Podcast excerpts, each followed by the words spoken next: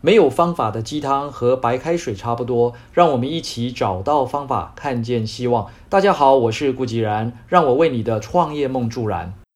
郭台铭先生说：“永远要保持 positive thinking，正面思考。”这不是一句随口说说的话而已，这句话的背后其实有很大的内涵与作用。我们也曾经在先前的晨间小语中分享过，从量子物理学的角度来看。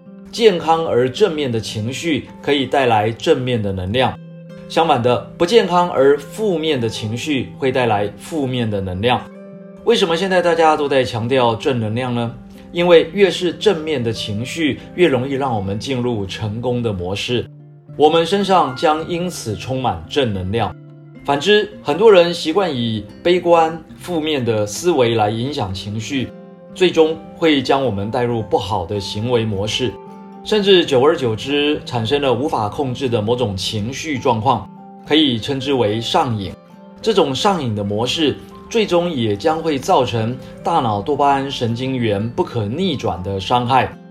道理很简单，大家可以想象一下：当我们以负面的情绪在思考的时候，全身细胞的 DNA 以及微粒子都受到这些负面的情绪影响。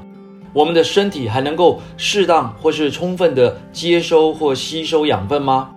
细胞能够健康正常的运作吗？而且，我们人体百分之七十都是水，水就是能量讯息最好的载体。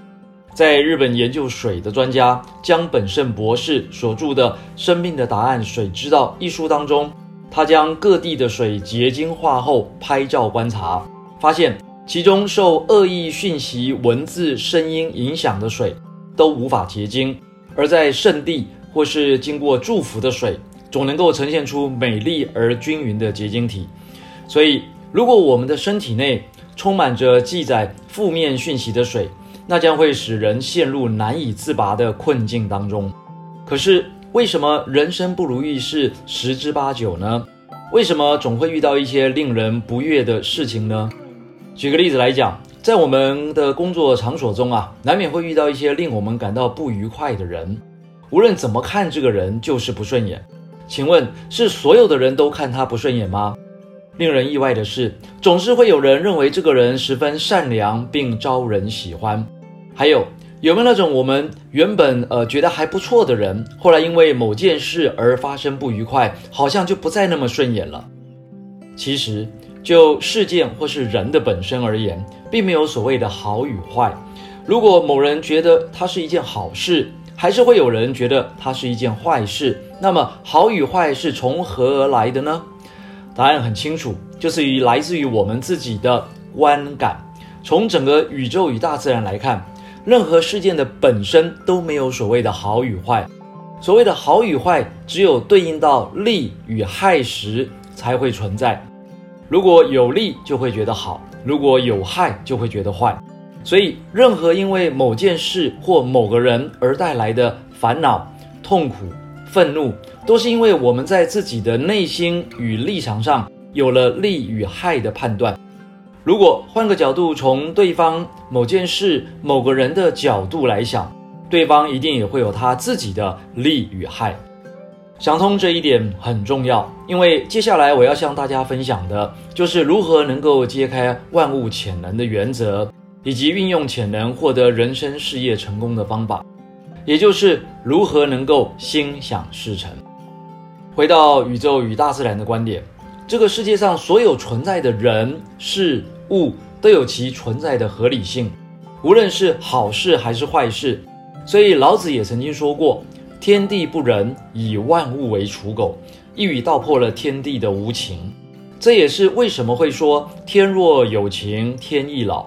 何谓情？情来自于我们最直接的观感啊。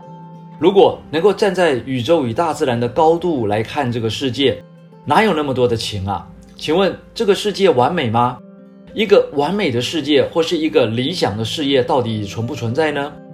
如果你现在去问李嘉诚先生。长江事业是否是理想的事业？当然不是啊，否则李先生为何要如此辛苦的继续拼搏呢？记得我们在曾经小语里也分享过，郭文先生啊，有一次啊感叹的说：“红海怎么会长得这么大呀？”可见即便事业已经做到了令人如此称羡的地步，他们还是会觉得自己啊无法高枕无忧。所以这是一个必须认清的事实：没有完美的世界或是理想的事业。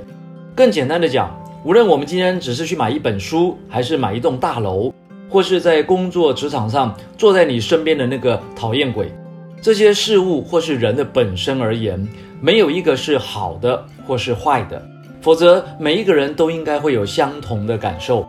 说得更直白一点，这些事物或人的本身就只是一种存在而已。也正因为这样的存在，我们的心念想法才会如此重要。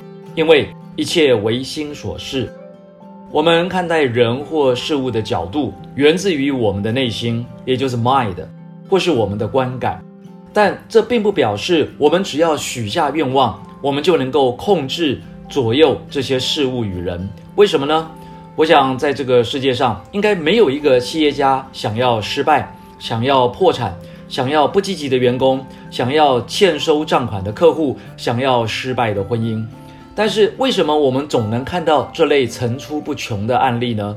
从某个角度来看，破产、倒闭、失败、不幸的想法，都是于来自于我们自己的内心。